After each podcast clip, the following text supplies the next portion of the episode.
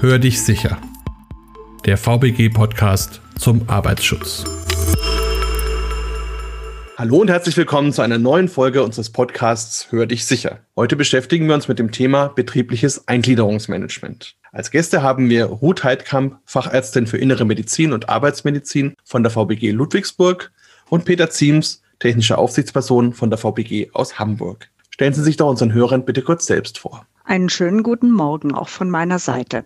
Ich bin als Arbeitsmedizinerin an der Bezirksverwaltung Ludwigsburg zuständig für Fragen, die von intern kommen, aber ich unterstütze auch unsere Unternehmen, insbesondere bei Fragen zu den Wechselwirkungen von Arbeit und Gesundheit. Und dazu gehört natürlich auch das betriebliche Eingliederungsmanagement. An ah. unserer Bezirksverwaltung bin ich auch als BEM-Beauftragte tätig. Das heißt für die eigenen Kollegen und Kolleginnen. Hallo, mein Name ist Peter Ziems. Ich bin ebenfalls Mitarbeiter der Verwaltungsberufsgenossenschaft in der Bezirksverwaltung Hamburg. Ich arbeite als technische Aufsichtsperson. Zu den Hauptaufgaben gehört die Beratung unserer Mitgliedsunternehmen in allen Fragen von Arbeitssicherheit und Gesundheitsschutz. Aus dem Gesundheitsschutz ergibt sich eben auch das Teilthema betriebliches Eingliederungsmanagement. Und auch ich bin innerhalb der VBG in der Bezirksverwaltung Hamburg als BEM-Berater konkret beschäftigt. Ja, jetzt haben wir schon die Abkürzung gehört. BEM, betriebliches Eingliederungsmanagement. Vielleicht sollten wir am Anfang mal kurz klären, was ist das überhaupt? Was verstehen wir darunter? Das BEM, das betriebliche Eingliederungsmanagement, hierzu gibt es eine gesetzliche Forderung, konkret im Sozialgesetzbuch 9, Paragraph 167 Absatz 2. Ja, was steht da drin? Konkret, der Arbeitgeber ist eben verpflichtet, wenn Beschäftigte länger als sechs Wochen arbeitsunfähig sind, das kann am Stück sein oder mit Unterbrechung, denen ein Angebot zu unterbreiten, das ist in der Regel erstmal ein Gespräch. Es geht darum zu gucken, wie kann die Arbeitsunfähigkeit überwunden werden. Und es soll auch erneute Arbeitsunfähigkeit vorgebeugt werden. Über allem steht das große Ziel, auf jeden Fall den Arbeitsplatz zu erhalten. Was auch noch mit drin steht in dem Paragraph ist, dass hier die Interessensvertretung zu beteiligen ist, sprich Betriebsrat oder Personalrat. Es ist gegebenenfalls die Schwerbehindertenvertretung zu beteiligen. Und was ganz, ganz wichtig auch ist, was drin steht, dass das Ganze eben nur mit Zustimmung der, ja, wir sagen immer der BEM-berechtigten Person, also die erkrankte Person, die eben länger als sechs Wochen Arbeitsunfähigkeit war, die muss dem auf jeden Fall zustimmen und muss da mitmachen wollen. Dieses Sozialgesetzbuch 9, das richtet sich in erster Linie an Menschen mit Behinderung. Aber in diesem Paragraphen 167 da sind explizit alle gemeint, alle Mitarbeitenden und nicht nur Menschen mit Behinderung. Dieser Paragraph, der war früher an einer anderen Stelle, der hatte die Nummer 84. Jetzt ist es die Nummer 167. Inhaltlich hat sich nichts geändert. Aber gerade in Informationsmaterialien steht unter Umständen noch diese andere Ziffer, die 84 wenn man sich das anschaut, wer ist denn jetzt berechtigt, dann muss man ja diese sechs Wochen in zwölf Monaten irgendwie bestimmen. Wichtig ist, dass das nicht das Kalenderjahr ist, sondern eben die zurückliegenden zwölf Monate. Man muss da also regelmäßig auswerten, damit man feststellt, ob die Berechtigung besteht. Da hätte ich noch zwei kurze Fragen dazu. Einmal habe ich bisher immer vom Wiedereingliederungsmanagement gehört. Ist das dasselbe oder ist das was anderes? Und haben Sie gerade diese sechs Wochen angesprochen. Muss man da am Stück arbeitsunfähig gewesen sein oder kann das auch in verschiedenen Abschnitten sein? Das ist beides möglich. Stellen Sie sich vor, jemand ist jetzt nonstop sechs Wochen erkrankt. Das würde man dann entsprechend natürlich feststellen im Unternehmen und äh, würde dann Kontakt aufnehmen zu der Person und ins Gespräch kommen. Es ist aber genauso gut denkbar innerhalb der letzten zwölf Monate, dass jemand immer mal wieder, das kann ein Tag die Woche gewesen sein, das können auch wochenweise gewesen sein. Das heißt, es wird festgestellt, innerhalb der letzten zwölf Monate war er sechs Wochen erkrankt, dann ist dieses Gespräch anzubieten. Es ist manchmal auch ein bisschen befremdlich für die Person. Die sind vielleicht sogar wieder am Arbeitsplatz zurück kriegen jetzt plötzlich beispielsweise ein Schreiben des Unternehmens nach dem Motto, sie werden eingeladen zu einem Beratungsgespräch, Informationsgespräch. Dann sagen, denken die natürlich, Mensch, ich bin doch schon längst wieder gesund, aber es geht halt auch so ein bisschen um die Prognose in die Zukunft. Es geht eben auch darum, Arbeitsunfähigkeit vorzubeugen für die Zukunft. Diese Wiedereingliederung, das kennen viele auch unter dem Begriff Hamburger Modell. Das ist ein Teilbereich vom BEM. Bei der Wiedereingliederung geht man davon aus, der bisherige Arbeitsplatz, der passt soweit, aber die Person kann vielleicht noch nicht wieder voll arbeiten, sondern muss langsam, oft ist es eine zeitliche Begrenzung zu Beginn, wieder an diesen Arbeitsplatz herangeführt werden. BEM ist sehr viel mehr. BEM hat alles im Blick und durchaus auch die Möglichkeit, dass vielleicht die BEM-berechtigte Person einen anderen Arbeitsplatz braucht. Vielleicht ist es hier sinnvoll, wenn ich nochmal den Gesamt-BEM-Prozess vorstelle, damit das vielleicht deutlich wird. Wie schon gesagt, geht es erstmal darum, natürlich die Arbeitsunfähigkeit festzustellen. Das ist natürlich gegebenenfalls sogar ein bisschen Aufwand zu gucken, was war die letzten zwölf Monate? Dann müsste ich irgendwie Kontakt aufnehmen zum Mitarbeiter. Das kann natürlich telefonisch sein. Sehr oft ist es einfach ein Anschreiben. Im Weiteren ein Eingliederungsgespräch, die Fallbesprechung praktisch. Da würde man dann irgendwie Maßnahmen festlegen. Und das wäre das, was die Ruth Heidkamp gerade sagte. Es könnte eben zu einer stufenweisen Wiedereingliederung nach dem Hamburger Modell kommen, wo man eben stufenweise in den Arbeitsprozess wieder eingeführt wird. Und da muss man natürlich am Ende gucken, sind die Maßnahmen erfolgreich, immer in die Zukunft gerichtet, dass natürlich möglichst keine Arbeitsunfähigkeit wieder auftritt. Wenn ich Sie richtig verstanden habe, dann ist es so, dass der Unternehmer das verpflichtend anbieten muss, aber der Mitarbeiter es nicht verpflichtend annehmen muss. Das ist richtig. Der Arbeitgeber muss anbieten. Die BEM-berechtigte Person darf teilnehmen. Das ist freiwillig. Und das gilt auch im Verlauf. Das heißt, auch wenn man zunächst zugestimmt hat, ist es jederzeit möglich zu sagen, ich möchte jetzt nicht mehr mitarbeiten. Diese BEM-Gespräche sind was anderes als ein Krankenrückkehrgespräch oder ein Fehlzeitengespräch mit dem Vorgesetzten. Und der Inhalt dieser Gespräche, der ist auch vertraulich. Der Datenschutz hat hier einen ganz, ganz großen Stellenwert. Denn BEM kann nur funktionieren, wenn man wirklich Vertrauen hat. Es ist auch deshalb überhaupt nicht erforderlich, dass irgendwelche Diagnosen oder medizinischen Daten mitgeteilt werden. Datenschutz ganz wichtig, vielleicht ein anderes Wort dafür auch einfach Vertrauen. Aus unserer Sicht deswegen eben ganz wichtig, wenn dann die Kontaktaufnahme stattgefunden hat, plädieren wir immer sehr stark dafür, ein sogenanntes ja, Erstgespräch oder Informationsgespräch zu führen. Das ist dann ein sehr niederschwelliges Angebot erst einmal für den Mitarbeiter, wenn es geht, vielleicht sogar nur eine Person, die dieses Gespräch führt, wo eben genau nochmal darauf hingewiesen wird, eben, dass es freiwillig ist, dass der Datenschutz gewahrt wird, dass eben nichts passiert ohne die beteiligte Person in diesem Fall. Vertrauen, das ist das ganz Wichtige hier.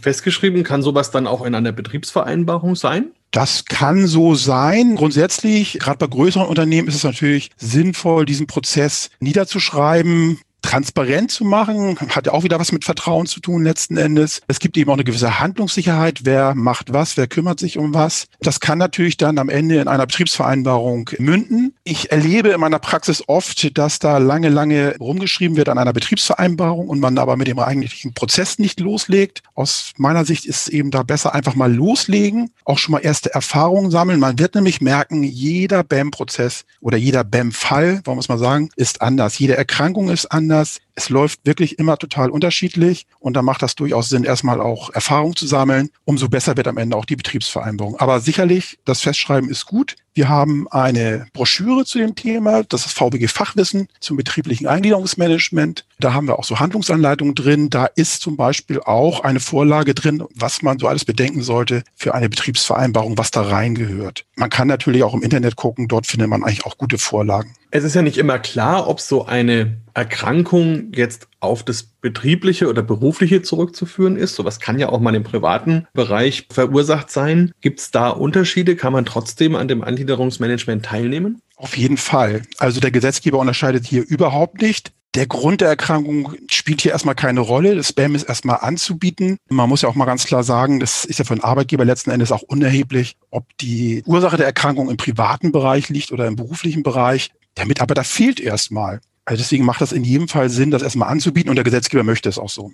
Und oft ist es gar nicht so einfach zu sagen, was die Ursache ist. Manchmal hat es ja mehrere Ursachen. Nehmen wir mal das häufige Beispiel Rückenschmerzen. Bei Rückenschmerzen kann es sein, dass sowohl zu Hause die Matratze vielleicht einfach nicht passt, schlecht ist und dass aber auch am Arbeitsplatz der Bürostuhl nicht gut für die Person geeignet ist oder andere Arbeitsmittel einfach nicht optimal eingerichtet sind. Und gehen wir jetzt weiter bei den Rückenschmerzen. Vielleicht hat jemand beruflich eine hohe Belastung durch einseitige Muskelbetätigung, aber privat kann es auch sein, dass jemand sich kaum bewegt und immer nur auf dem Sofa liegt. All das kann zu Rückenschmerzen führen. Und nicht vergessen darf man, dass natürlich auch psychische Belastungen mit einer Rolle spielen dürfen. Das kann der Termindruck bei der Arbeit sein aber auch die privaten Beziehungsprobleme. Und von daher ist es wichtig, da einfach offen zu sein, berufliches und privates in den Blick zu nehmen und auch nicht, wenn man eine vermeintliche Hauptursache hat, dabei hängen zu bleiben, sondern wirklich umfassend zu schauen, was sind Ursachen und was kann man tun, beruflich und privat.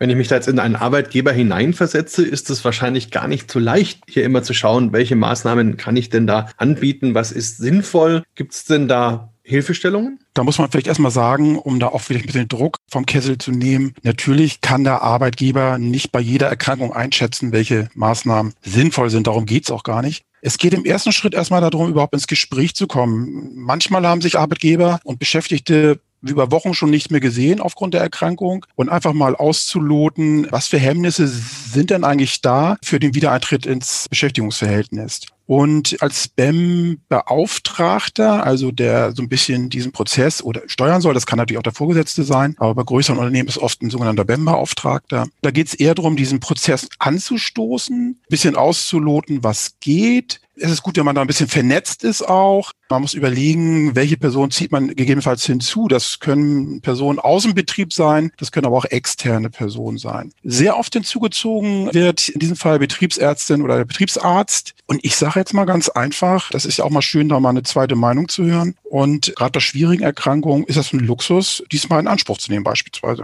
Die Betriebsärzte, die unterliegen natürlich wie jeder Arzt der Schweigepflicht. Und das ist gerade für dieses Vertrauen, das ja für Spam so wichtig ist, denke ich, nochmal eine gute Einrichtung, dass halt eben der Betroffene weiß, ich kann hier jetzt auch mal ein bisschen was mehr sagen über medizinische Diagnosen. Der Betriebsarzt, der unterliegt ja der Schweigepflicht. Und er kann besser oft auch als der behandelnde Arzt einschätzen, was hat denn das jetzt für eine Auswirkung auf die konkrete Tätigkeit? Denn er kennt ja die Arbeitsplätze und die Wechselwirkung Arbeit und Gesundheit, das ist das Thema unserer Betriebsärzte. Es kann durchaus sein, dass zum Beispiel der Betriebsarzt dann empfiehlt, hier ist es erforderlich, dass jemand eine Arbeitszeitanpassung bekommt, dass der später anfängt. Die Ursache, die Diagnose kann ganz unterschiedlich sein. Das kann jemand sein mit Depressionen, der morgens einfach sehr, sehr schwer aus dem Bett kommt. Es kann sein, dass jemand eine rheumatische Erkrankung hat. Da liegen oft steife Gelenke am Morgen vor, sodass jemand erstmal Gymnastik machen muss. Oder ein Diabetes, eine Zuckerkrankheit, die mit Insulin behandelt wird und wo es sehr, sehr schwierig ist, einen stabilen Zuckerspiegel herzustellen. Das alles könnten Gründe sein, dass jemand erst später mit der Arbeit anfangen kann. Und das kann der Betriebsarzt so vermitteln vermitteln, ohne dass die Diagnose bekannt wird. Und da gilt auch, wie immer, der Versicherte entscheidet, welche Daten wer erfährt. Das heißt aber auch, dass die Erkrankung nicht abgeschlossen oder geheilt sein muss, sondern dass die durchaus eben noch andauern kann. Wie ist es denn auch mit Suchterkrankungen zum Beispiel? Suchterkrankung, da sprechen Sie gleich einen der schwierigsten Fälle an im BEM-Verfahren. Aber natürlich äh, kann das passieren. Wir sagten ja, jemand ist länger als sechs Wochen arbeitsunfähig kommt jetzt vielleicht auch zum Gespräch. Also ein Suchterkrankter wird ja nicht unbedingt sagen im Gespräch, dass er suchtkrank ist. Ja, dann wird schwierig das Ganze. Oftmals ist es jedoch so, dass so ein Verdacht schon da ist ist jetzt für einen BEM-Berater, also wenn es nicht der Vorgesetzte oder der Unternehmer ist, ist das äußerst schwierig im BEM-Verfahren, dort etwas Vernünftiges in die Wege zu leiten, weil er ja auch der Schweigepflicht unterliegt dort und er kann jetzt keine Mutmaßung dort kundtun. Also ein Suchtkranker braucht natürlich eine besondere Hilfe. Das kann eigentlich nur über professionelle Suchtberatung erfolgen. Das ist schwierig. Wenn er natürlich im BEM-Gespräch sagt, ja, ich habe ein Suchtproblem, dann kann man natürlich alles einleiten, was dafür notwendig ist. Die VBG unterstützt da sehr gut. Grundsätzlich zum Thema Sucht natürlich. Das ist ein Riesenthema. Wir haben auch sehr gute Materialien für Vorgesetzte, wie sie mit Suchterkrankten umgehen können, sollten. Das kann man alles abfordern bei uns. Ein sehr spezielles Thema, schwierig im BEM-Verfahren. Ganz klar ist, das BEM-Verfahren an sich kann dieses Problem auch nicht lösen. Das muss auf Seiten des Arbeitgebers, der unmittelbar vorgesetzten Person, die muss das aktiv angehen, auch wenn es ein Thema ist, wo, das geht's, glaube ich, jedem so, man es lieber hätte, wenn andere sich drum kümmern, weil es einfach schwierig ist. Hört sich ja jetzt schon so an, dass der Unternehmer auch eine große Verantwortung hat, damit auch viele Aufgaben und auch einen großen Aufwand. Gibt es denn Studien, die belegen, dass sich das für Unternehmen lohnt? Es ist so, dass definitiv es von vielen Untersuchungen man sagen kann, das ist etwas, was mittel- und langfristig sinnvoll ist. Was man nicht erwarten darf, dass es kurzfristig zum Rückgang der Fehlzeiten kommt. Auch wenn das etwas ist, was oft ja so als erstes im Blick ist. Definitiv ist es so, dass BEM ein Prozess ist. Man darf nicht erwarten, dass sofort die erste Maßnahme, die erste Idee zum Erfolg führt, wie Peter Ziems gesagt hat. Das ist in diesem Prozess einfach auch wichtig, die Wirksamkeit nochmal zu kontrollieren, um dann langfristig den Erfolg zu haben. Aus meiner Sicht vielleicht noch dazu, auch aus meiner Erfahrung in den Unternehmen, es lohnt sich immer. Ich habe es vorhin schon gesagt, es lohnt sich auf jeden Fall für die BEM-berechtigte Person. Aus meiner Sicht ein sensationelles Angebot ich bin erkrankt, vielleicht auch sehr schwer erkrankt, auch vielleicht sehr lange erkrankt. Und mein Arbeitgeber nimmt Kontakt zu mir auf, bietet mir Unterstützung an, wirklich auf vielfältigste Weise. Schon mal ein Riesengewinn für die BEM-berechtigte Person. Aber es ist eine Win-Win-Situation. Denn auch für den Arbeitgeber ist es auf jeden Fall ein Riesengewinn. Denn stellen wir uns vor, jemand ist lange krank. Ich meine, er fehlt erstmal, es fehlt Fachwissen, es fehlt einfach die Person. Das heißt, ich muss natürlich alles dafür tun, die wieder zurückzubekommen. Und ich muss ganz ehrlich auch sagen, wenn wir mal Richtung der anderen Beschäftigten gucken, das ist auch eine gewisse Motivation, das ist auch ein Imagegewinn, das Ganze. Das wird schon wahrgenommen im Unternehmen, ja. Man merkt, aha, da ist jemand länger krank und mein Arbeitgeber, der kümmert sich darum. Der lässt das nicht irgendwie laufen, sondern der greift da ganz aktiv ein und hilft. Und manchmal stellt man dabei auch fest, dass es Maßnahmen gibt, die allen zugutekommen. Beispielsweise, wenn die Bürostühle, wir hatten es eben bei den Rückenschmerzen, wenn die Bürostühle einfach nicht gut sind, nicht optimal eingestellt werden können, weil es vielleicht auch ältere Modelle sind, die nicht alle Funktionen haben. Wenn man dann feststellt bei der einen Person, die Bürostühle müssen ausgetauscht werden, dann profitieren die Kolleginnen und Kollegen auch, wenn der Arbeitgeber sich einfach nochmal Gedanken macht, wo kann ich hier von den Arbeitsmitteln her noch etwas optimieren. Das ist auch, sage ich mal, typische Anfrage aus meinem Arbeitsbereich, aus den Unternehmen natürlich, dass gerade nach irgendwelchen Erkrankungen Arbeitgeber auf uns zukommen und uns tatsächlich auch darum Unterstützung bitten, um die, den Arbeitsplatz zu optimieren.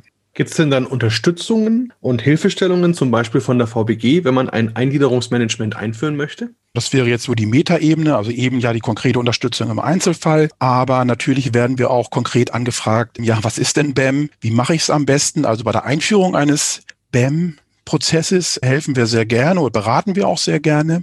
Es geht einmal um die Einführung, aber wir werden auch sehr oft gefragt von Unternehmen, die vielleicht sogar einen BEM schon eingeführt haben, aber es läuft halt nicht so richtig rund. Es sind mal wirklich so die kleinen Stellschrauben praktisch, die so einen BEM-Prozess verbessern. Stellen Sie sich vor, Sie schreiben Mitarbeiter an, bieten ein BEM-Gespräch an, was ja erstmal eine sehr nette Sache ist. Man kriegt gar keine Antwort. Das ist schon sehr befremdlich natürlich. Ja? Mein Unternehmen fragt mich an, bittet um ein Gespräch und ich kriege nicht mal ein Antwortschreiben da muss man vielleicht mal gucken, wie ist denn eigentlich dieses Einladungsschreiben? Ist man vielleicht ein bisschen schockiert, wenn man das bekommt? Das kann man auch sehr nett formulieren. Da haben wir auch Sachen vorbereitet, wie man das verbessern kann. Hierzu nochmal vielleicht die Broschüre, die ich vorhin schon mal erwähnt habe, unser VBG Fachwissen, betriebliches Eingliederungsmanagement. Die gliedert sich in einen Informationsteil, also die halbe Broschüre beschreibt nochmal Optimierungsmöglichkeiten des Prozesses. Und die zweite Hälfte der Broschüre, da haben wir tatsächlich konkrete Vorlagen. Wie kann so ein Schreiben aus aussehen, wie sollte das Antwortschreiben aussehen, aber auch tatsächlich für die Gesprächsführung nachher haben wir dort Vorlagen, wie kann ich dieses Gespräch vernünftig führen, vertrauensvoll führen, immer dran denken, eben auch an die Freiwilligkeit und den Datenschutz. Da kann man sehr gut mitarbeiten. Das sind sehr schöne Arbeitsunterlagen.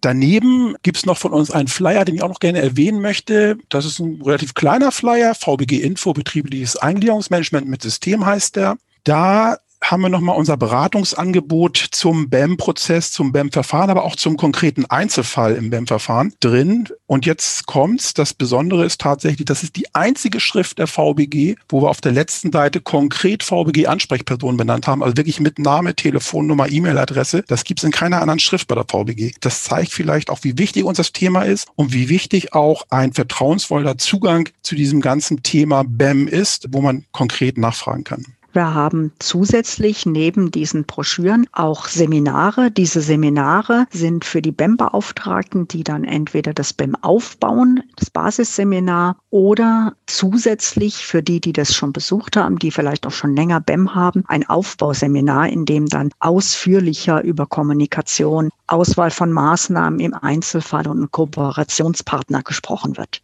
Diese Seminare sind für unsere Unternehmen kostenlos. Das heißt, es gibt keine Seminargebühr. Auch die Unterkunft, die Verpflegung werden übernommen. Die finden im Regelfall an unseren Akademiestandorten statt. Ja, das heißt also, bei der Einführung kriegt man schon eine gute Unterstützung. Ist es dann auch während des Prozesses so, wenn ich merke, ich habe Schwierigkeiten, ich komme hier vielleicht nicht mehr so richtig voran, habe ich da auch nochmal Ansprechpartner, die mir helfen? Die Erfahrung zeigt halt, dass sich natürlich insbesondere kleine Unternehmen etwas schwieriger tun. Also da ist es ja meistens der Unternehmer selbst, der das Ganze anstößt und der dann praktisch auch dieses Gespräch führt und dann natürlich ja in die Bedrohung kommt, mit Erkrankungen konfrontiert zu werden und dann gegebenenfalls auch noch Maßnahmen anbieten soll. Da ist es tatsächlich so, dass wir konkret auch dort helfen können. Also man kann uns auch dazu anfragen. Ich hatte ja schon gesagt, wir haben da die BAM-Ansprechperson, an die man sich direkt wenden kann und die dann praktisch das Ganze bei uns im Haus weiterleiten. Bei größeren Unternehmen ist es ja meistens fest strukturiert, das Ganze. Da habe ich natürlich ein ganzes BAM-Team, was sich gegebenenfalls darum kümmert. Aber auch die können sich gerne an uns wenden, wenn es denn sein soll.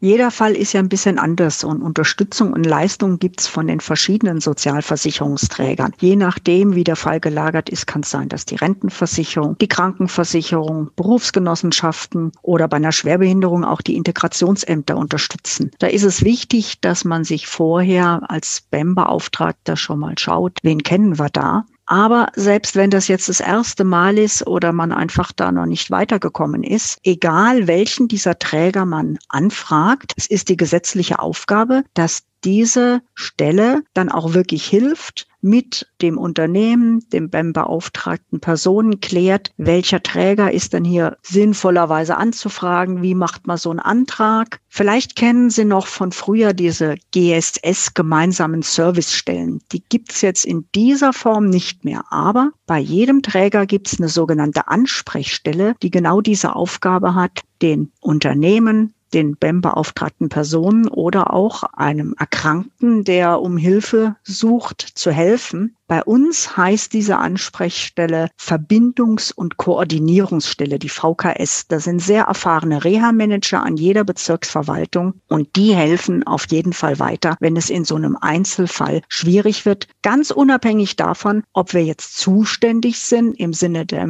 Leistungspflicht oder nicht. Ja, und gibt es noch so einen letzten Tipp, den Sie vielleicht auch den zuhörenden Unternehmern mitgeben wollen, was man auf jeden Fall richtig machen sollte rund um das Eingliederungsmanagement? Vertrauen ist die Basis von allem in diesem Verfahren, damit das auch wirklich gelingt. Und wichtig immer die Freiwilligkeit herausstellen. Das muss ich immer wieder tun. Auch das schafft Vertrauen. Und dann gilt, fangen Sie an und bleiben Sie dran. Das ist doch ein guter Aufruf. In diesem Sinne bedanke ich mich bei Ihnen herzlich für die Zeit und für die vielen Informationen und wünsche Ihnen heute noch einen schönen Tag. Auch von unserer Seite vielen Dank fürs Zuhören. Dankeschön. Weitere Informationen erhalten Sie unter www.vbg.de, der E-Mail-Adresse podcast.vbg.de sowie in den Show Notes für jeden einzelnen Podcast.